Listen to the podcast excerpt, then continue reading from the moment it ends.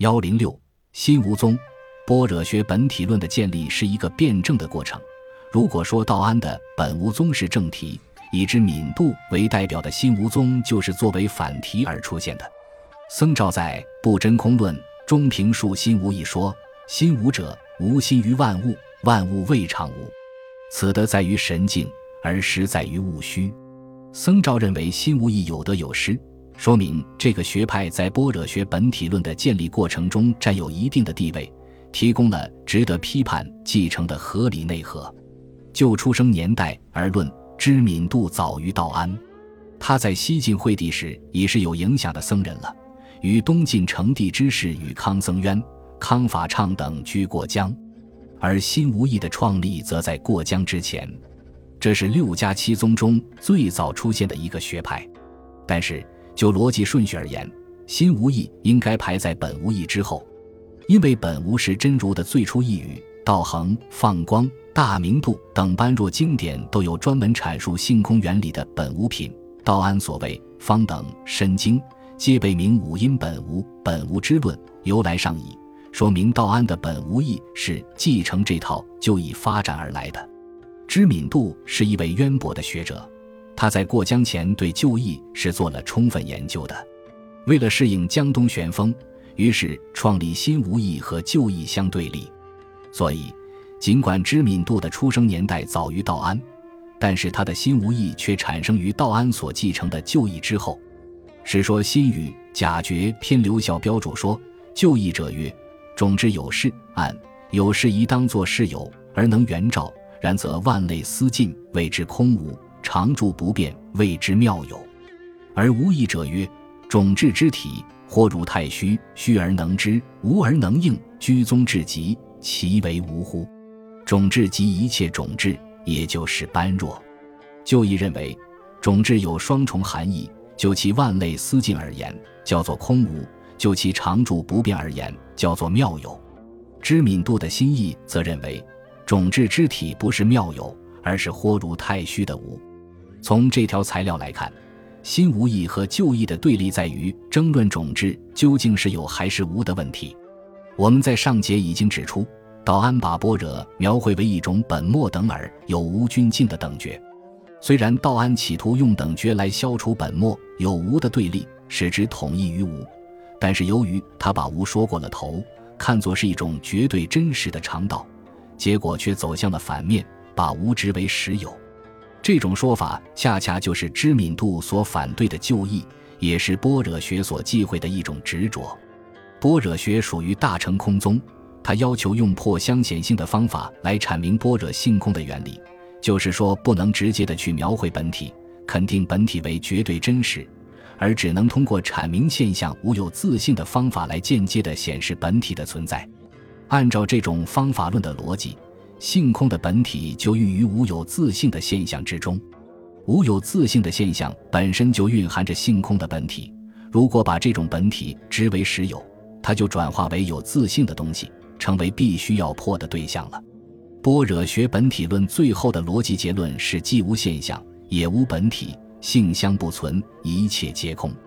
在龙树的中观思想传入以前。六家七宗的无论哪个学派都不可能做出这样彻底的毕竟空寂的结论，只是以不同的步伐朝着这个方向推进。从这个角度来看，知敏度的新无意否定本体为实有，是为了纠正旧义的偏向有所指而提出来的，因而这种新无意也就顺理成章地构成了般若学本体论发展链条上的第二个环节。由于道安和知敏度都没有掌握般若空宗的那种对一切都进行彻底否定的方法，所以他们的学说都有得有失，既做出了贡献，又带有一定的片面性。如果说道安的所得在于否定现象，所失在于执着本体，知敏度则恰恰相反，他的所得在于否定本体，所失在于未能否定现象。新无宗的主要代表人除了知敏度以外，还有竺法运。下面的一些材料都论述了他们的心无色有的思想。心无者，破近代之敏度心无义也。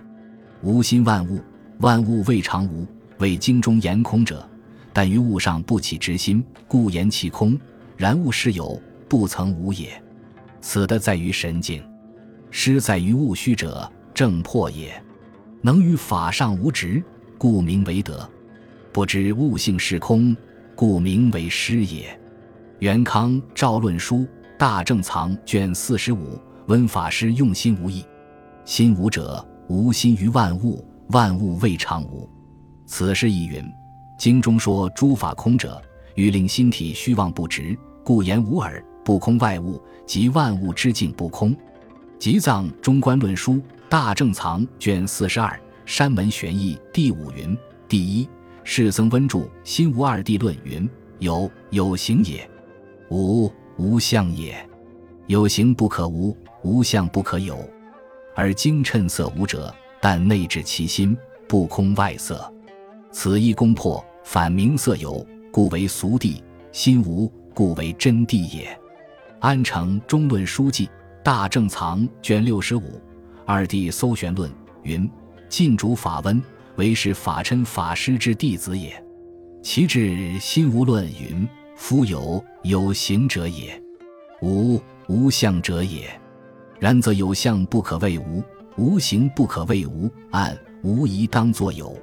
是故有为实有，色为真色。经所谓色为空者。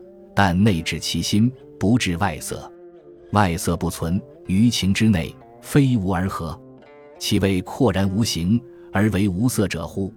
安城中论书记大正藏卷六十五，从这几条材料可以看出，新无宗和本无宗一样，都是阐述他们对般若经典所谓空的意义的理解，并且根据这种理解来消灭臆想，令人不起执心，以摆脱世俗的认识和情欲。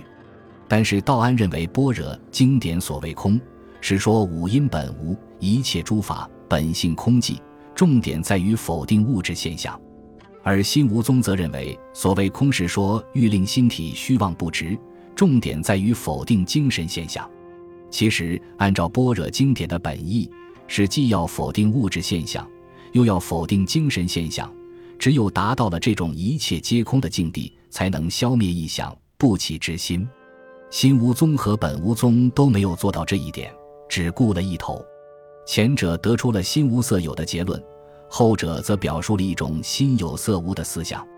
这两个学派的根本宗旨和理论依据是相同的，所探讨的问题是相同的，但是在如何处理精神与物质的关系问题上却产生了严重的对立。本无宗显然是一种客观唯心主义的本体论哲学，心无宗则由于肯定物质现象。而带有唯物主义的倾向，心无宗的这种带有唯物主义倾向的学说，曾受到本无宗的法太、谭一、慧远的围攻。高僧传主法太传说：时沙门道恒颇有财力，常执心无益，大行经土。太曰：此事邪说，应须破之。乃大吉名僧，令弟子谭一难之，聚经引礼，稀薄纷纭。恒拔其口辩。不肯受屈，日色寂暮，明旦更急。慧远就席，宫南蜀藩，官则风起。恒自觉意图差异，神色微动，主尾叩案，未及有答。元曰：“不疾而速，助又何为？”作者皆笑。心无之意，于此而息。本无宗认为心无意是邪说，从这种学说肯定物质世界存在的思想倾向来看。确实是背离了佛教的正统，丧失了宗教唯心主义的立场。但是心无宗所主张的种质之体，或如太虚，虚而能知，无而能应，却被僧肇当作合理的内核来继承。从这一点来看，心无意也在某些方面契合般若性空的原理，并不是本无宗所能轻易驳倒的。可能道恒由此而不大力宣传心无意。但不能认为心无意从此销声匿迹，不再流传。果然如此，那就用不着将僧肇作为一种思潮来批判了。事实上，心无意的传授一直延续到东晋末年的桓玄和刘遗民。高僧传认为，在道恒受到慧远等人的围攻以后，心无之意于此而息。这个说法是不确实的。本集播放完毕，感谢您的收听。喜欢请订阅加关注，主页有更多精彩内容。